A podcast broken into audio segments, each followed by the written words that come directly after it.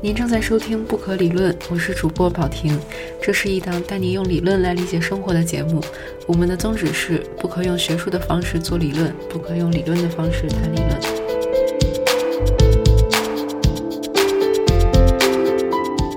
这期节目本来应该也有个第一部分，但是感觉一整期都是第一部分的扩大篇。我们要谈一谈关于存在主义危机。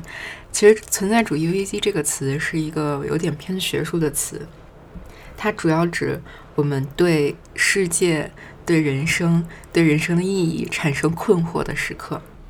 我偷了个懒，去维基百科看了一下存在主义的词条，其中写到，存在主义最突出的命题是世界没有终极的目标，人们发现自己处于一个隐隐约约而有敌意的世界中。人们选择，而且无法避免选择他们的品格、目标和观点。不选择就是一种选择，即使选择了不选择。世界和我们的处境的真相，最清楚地反映在茫然的心理和不安和恐惧的瞬间。所以，存在主义危机就是说，有一个瞬间，你开始质疑人生到底是不是有意义、有目的、有价值。其实，这期节目就是想跟大家分享。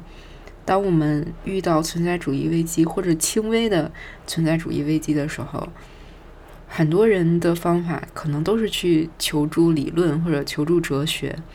然后我大概经历过可能三次，然后这三次求助，嗯，有的失败了，有的可能有一点点收获，但是他们有一个共同的特点，就是说，在经历了存在主义危机之后的。就这个危机感其实可能只存在非常短的时间，但是你很快就能 figure out 它到底是怎么回事，而在这之后的才是最重要的、最难办的那个部分。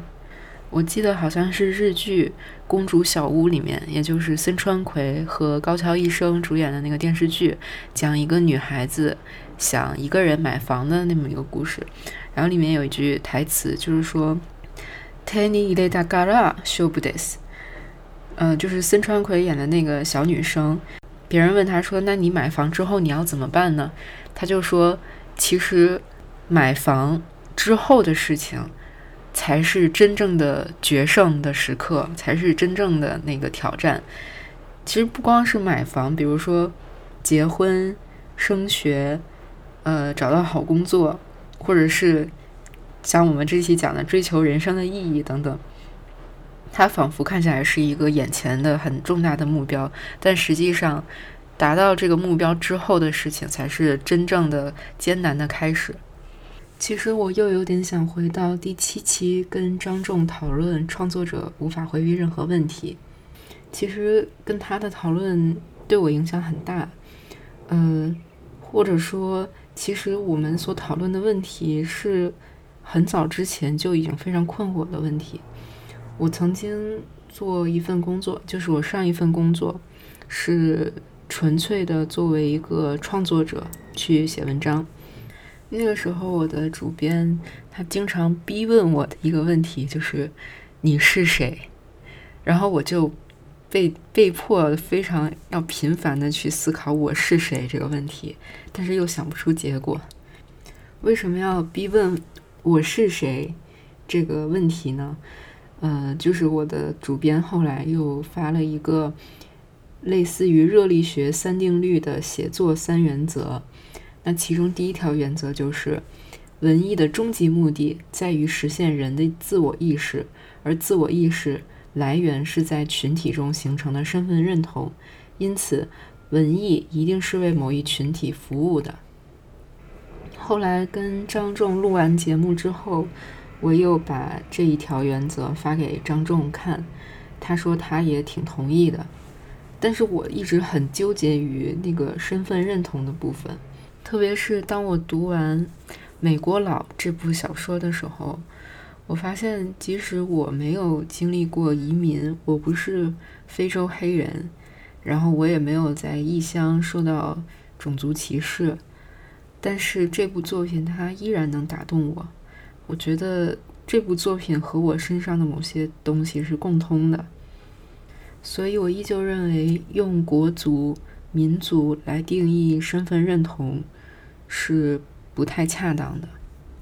但我非常坚定的相信的一点，依旧是我是谁的这个问题，也就是自我意识的觉醒。一个创作者必须认识到自己的问题，还有核心的焦虑所在，他的创作必定没有办法绕开这些问题。我记得前段时间听了另一档播客，然后里面有一个作者，然后他刚发表了自己最新的长篇小说处女作。然后他就谈到说自己写这篇小说的契机，是因为从小自己就对写作很感兴趣，到了这个年纪觉得应该进行这个创作了。那为什么选择这个题材？是因为写小说的状态跟他白天工作的状态肯定差别是很大的。那他为了减少这种状态的转变，减少这种转化的成本。他选择了一个非常贴近他现实生活，就他白天那份工作的题材，然后这样的话转换起来，生活的衔接就能不那么费力。虽然有可能冒犯到这位作者，但是我还是想说，当时我听到他的这个想法的时候，我气的立刻掐掉了这个节目。嗯，就是我觉得对于一个创作者来说。这种选择题材的理由、进行创作的理由，实在是太扯了。虽然很不想拿来一些别的例子来进行对比，这样好像捧一踩一不太好，但还是想稍微提一下阿乙。如果你去看阿乙的《寡人》这一本类似他的日记的一本合集，你会非常深刻的体会到阿乙。他的痛苦，虽然他的这种痛苦可能跟他在写中篇、长篇小说的题材上没有直接的关联，但是你仍然会感到有千丝万缕的内在的关联。我读一段阿易在二零一零年九月二十八日写的日记，叫《时刻》。秋天来了。谦虚的看，总共只有五六十个秋天。风钻进衣领或袖子，我们坐在冰凉的椅上，看着什么？世界像是巨大的画布，有高而深远的蓝天，一堆建筑物的静物。我们的身体像河流，越流越小。土地悄无声息的枯竭、发皱。总会有傲慢的少年骑自行车，像开着一辆大卡车那样横冲直撞。我们坐在木椅上，指节苍老，像是被路过的一件垃圾。当年我们骑车路过他们时，就已把他们当成死人。这就是老掉的意义。每次黄昏都是死亡的排练。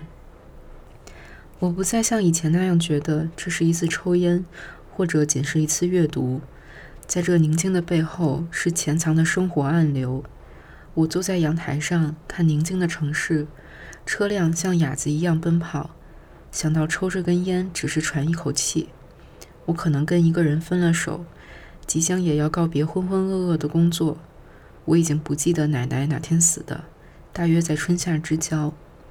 因为买房回老家晚了点，现在这房子也要卖掉，我将会见到比他买时更多的程序。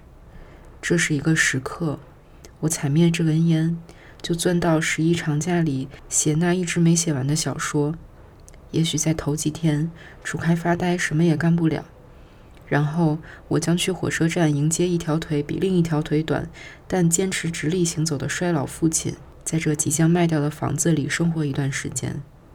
我想在今年搞定这一切，然后像一名真正的写作者那样桀骜不驯。我以后将教一些我不喜欢的事情滚。其实当时读这本书的时候，我可能也正处于某种存在主义危机。当时应该是今年年初二月份左右的时候，我觉得北京的冬天特别特别的冷。然后读了《寡人》里面的几篇文章，那天就觉得心里有什么东西在涌动。然后回来，我就跟莫振老师就给他发了几张照片，就拍这书里的文章给他发过去，然后跟他说这书里讲的是什么什么。然后一边跟他说，我一边就是痛哭不止。当然，后来我没有，我其实没有非常密切的关注阿姨。我知道她出版了新的长篇小说，然后我也听说她好像得了癌症。然后平时会在比如微博和豆瓣上去关注他读了一些什么书。印象比较深刻的是，他读了思想史，还读了关于柏拉图思想的一本书。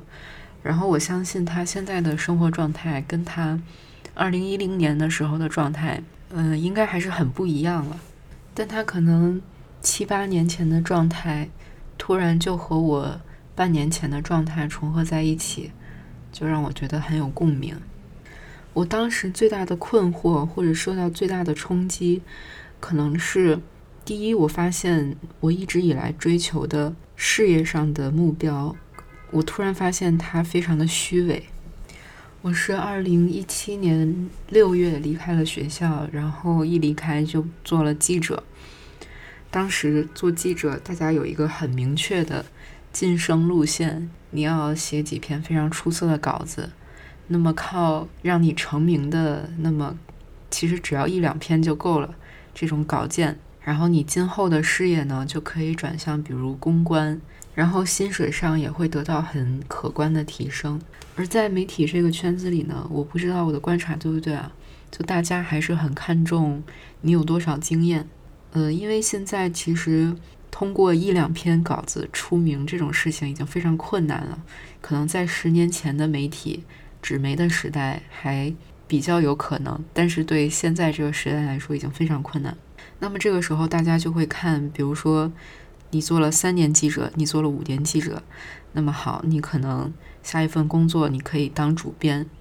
而实际上，现在所谓很多的这种老媒体人，他的三年、五年甚至更多年的经验，都是在可能一个很小很破的报纸，然后每次比如有大的事件，也是屁颠儿屁颠儿的去采访什么，但是没有人真正为他的稿件把关，他没有真正的能力。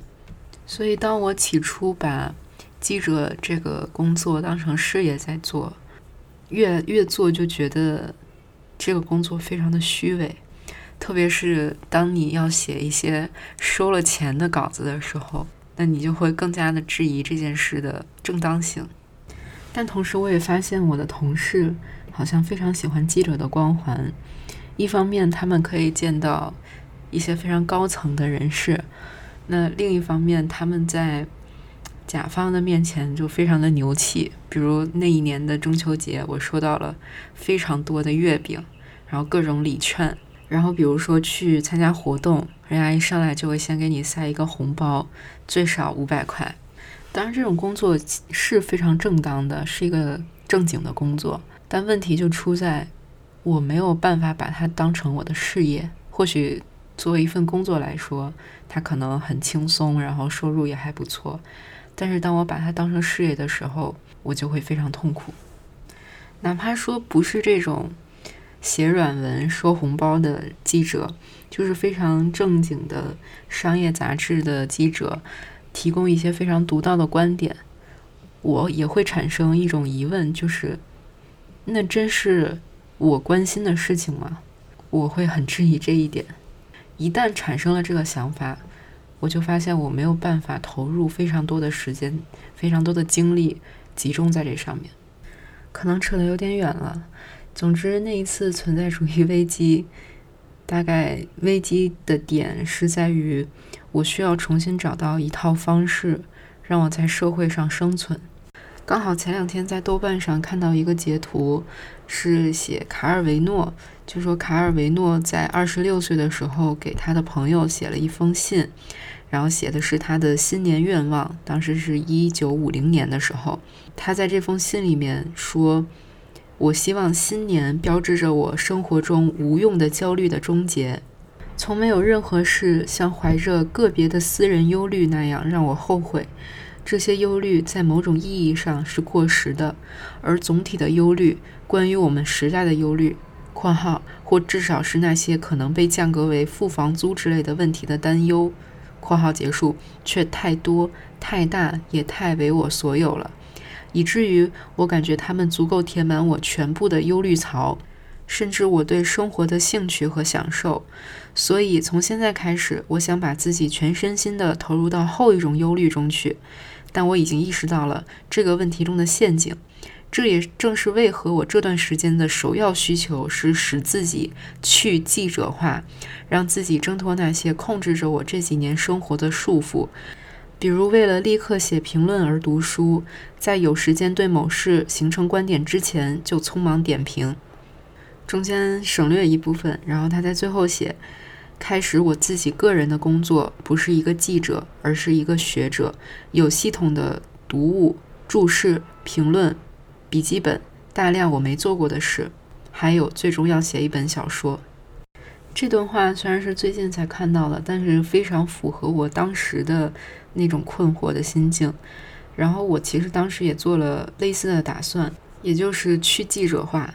当然，这句话是卡尔维诺说出来，我才觉得是一个比较符合的词汇。我当时并没有想到这个词。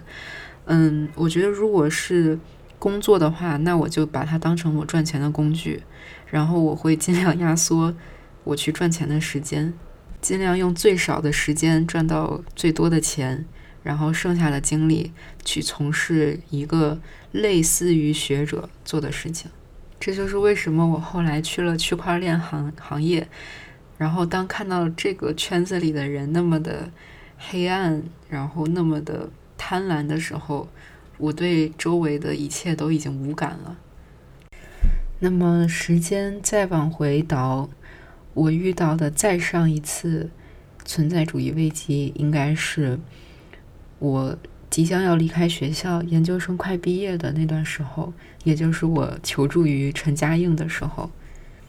当时其实心里已经非常明白，就是学术这条路不能再继续走下去，因为如果去读一个博士，不管在哪里读，可能花上。五年的时间，而五年之后，对我来说得到的结果可能并不是一个 trade off。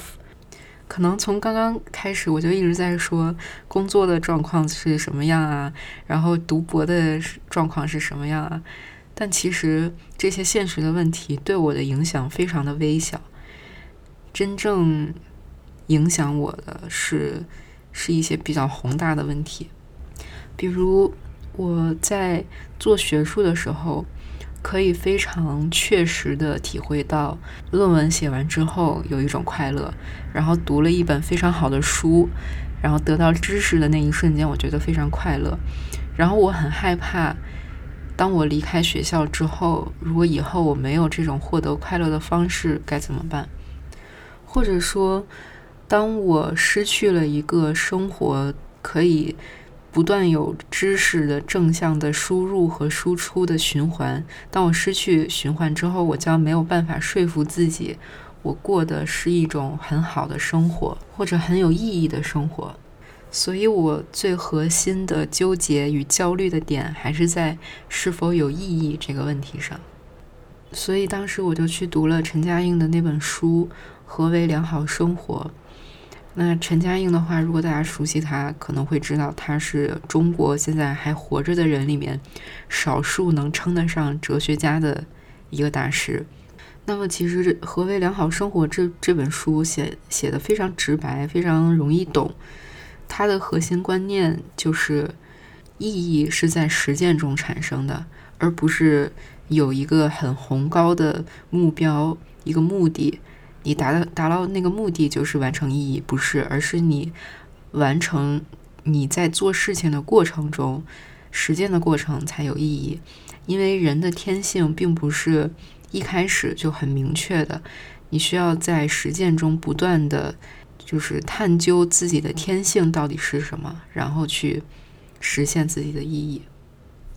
那么在书中，他把这种知道自己在什么地方。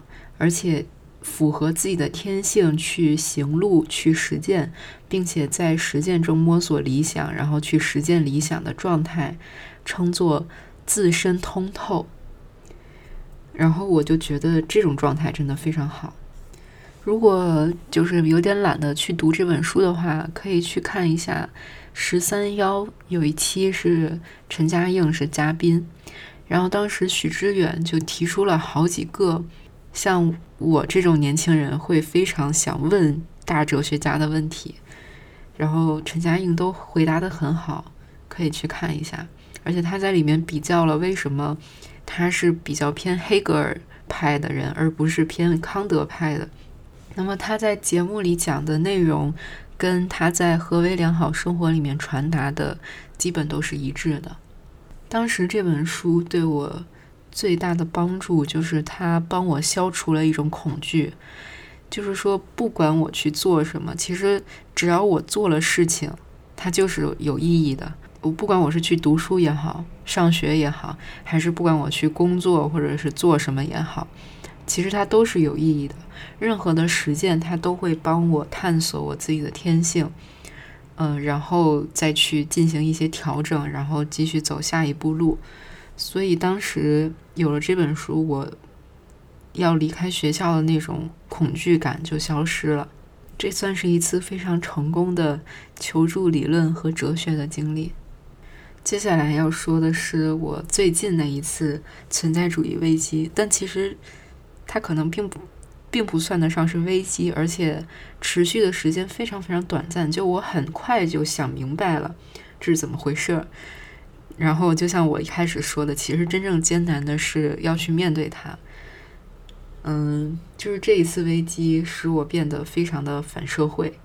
就是我突然意识到社会结构是非常黑暗的，而且我发现我对这件事非常非常的悲观。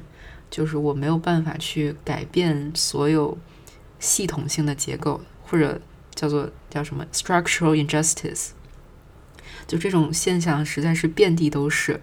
当我去看《鱼行路》这部电影的时候，我并不觉得《鱼行路》它是一个非常戏剧化的电影，就是它的主线情节满脑光那条线可能是过于夸大或者过于戏剧化，但在在这条主线之下，它的所有的细节都。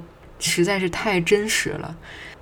看过这个电影，在生活中遇到一些事情之后，我就觉得存在于这个社会结构之中，就是一件非常悲哀的事情。然后我不希望我有后代，然后继续让他进入这个社会结构。在这个结构里面的人，哪怕他不做任何事情，存在本身就是罪恶的，因为存在。就代表着一定有人受伤害，哪怕你没有主动的去伤害别人。然后，哪怕比如说，对于我来说，我接受了还不错的教育，然后我也没有什么户口啊、买房之类的压力，而且我靠一些小聪明找到了一份收入还不错的工作，然后让我现在经济上比较轻松。就是在这个结构里，我甚至可能已经是一个既得利益者了。但是我依旧觉得他非常的罪恶，因为我知道有无数的人在承担着一些我没有的压力，而他们甚至可以选择的余地非常小，就是他们想要改变自己的生活，能选择的途径非常的有限。那除了一些呃非常直接的，比如说一个人对快递员、对送餐员，因为他迟到了一点就破口大骂。这种非常直接的伤害，我觉得首先这种阶层不同，每个人承受的压力不同的这种分化的存在，就已经对我们每个人造成了伤害。更别提还有很多人性更加黑暗的地方，让我们为了一些利益上的事情更加的去伤害彼此。当然，这些只是我看到的。如果你对社会感到很乐观，那我觉得你也非常幸运。就是我只是表达一下我最近的一些想法，你可以有任何的想法都没有关系。那最近，所以我就又去读了一本书，就是 Terry Eagleton 的《人生的意义》这本书。这本书其实挺狡猾的，因为它完全不从正面回答你人生的意义是什么。而是教你怎样去看待这个问题，就是把人生的意义是什么这个问题，把它不断的拆解。那么看了这本书，你可以去做一个判断：人生的意义是什么这个问题到底是不是一个没有意义的问题，因为意义这个词，Terry Eagleton 就指出它有三重三重含义。呃，第一层就是意义 （meaning） 这个词在词源上跟心灵 （mind） 有关，然后第二层含义是表示什么什么的意思，就是我现在说的含义。那么第三层呢，就是将这两类结结合起来，表示意图，就是你心里想的来表达出某一种意思、意图。所以，当你询问人生的意义的时候，其实也是在问“人生”这个词的含义是什么。就好像当你读不懂一段文章，你说这段话每个字我都读得懂，但是它连起来我就不懂它的意义是什么。跟那个意义是同等的。这本书里就有很多这种小聪明，还有比如说，知道人生的意义到底是能不能使我们活得更好，我们到底能不能知道人生的意义等等的之类的问题。其实这一次求助也算是挺没有帮助的求助，但是这本书它给我带来了非常多的乐趣，就是它带着我开始思考人生的意义这个问题。然后在这种不断的思考的过程中，好像消解了一些我的危机感。那么在最后呢，也是我最近刚收到的一封邮件提醒，就是我发现今年八月份在北海道大学将会有一个会议，叫 The First International Conference on Philosophy and Meaning in Life，翻译过来就是第一届。人生的意义与哲学国际学术会议，类似这样一个研讨会。当然，就是 meaning in life 这个课题其实是哲学一直存在的一个学科的分支，而且他们已经发布了就是整个 program 的安排，所有的主讲人还有要发表的演讲的题目都已经公布了。然后你去看他们这些演讲的标题，就会觉得非常有意思。就是对于人生的意义、生命的意义这个课题，真的有很多种渠道去看待它。比如说，有超自然主义，然后有消极论，还有反生育主义。生育是指繁殖的那个生育啊，就是 anti-natalism。还有比如生命的意义作为一种情感状态，还有痛苦对生命的意义。还有生命的意义的重要性等等，然后当然也有比较传统的，呃，通过比如尼采、萨特，还有庄子什么的一些人去进行一些解读吧。其中会做 keynote speech 的一个讲者是日本的哲学家，叫森冈正博，呃，他一直是研究这叫 life studies，他的一个主要的观点就是。研究人生的意义的终极目标是让人活得非常满足、非常无悔。他强调的一个概念就是一种安全感。只要获得这种安全感，一个人哪怕他是很老、很丑，呃，甚至有残疾，他也不会在意他的失败或者是缺点，而持续的相信他的存在是非常好、受欢迎而且有意义的。这样他的人生就是比较完满的。他刚好在这个会议上要发表的主题也是 a solipsistic and affirmative approach to meaning in life，就是一个唯我论而且积极的去认识人生意义的方式。然后在我看来，真的听上去非常的像鸡汤。还有一个学者还提到了后人类和反生育，还挺想看的，但是可惜。现在看不到真正的内容。从这份会议的大纲上，就可以看到，其实去思考人生的意义，真的有很多种方法方式。即使你想求助，也有非常多求助的方向。虽然我的存在主义危机每次发生的情况都不太一样，然后人生观可能也转变了很多次，但我并不觉得我过去的想法就是错的。而正是由于想法的变动，才体现了一个人他的成长的连续性。所以最后也很鸡汤的说一句：不要害怕经历任何存在主义危机，而是要尽可能的去求助，然后去回答自己的一些疑虑。而就像我说的，其实危机之后的才是最困难的部分。就好比一个反社会的我，现在根本不知道如何去面对社会，我必须去调整这个状况。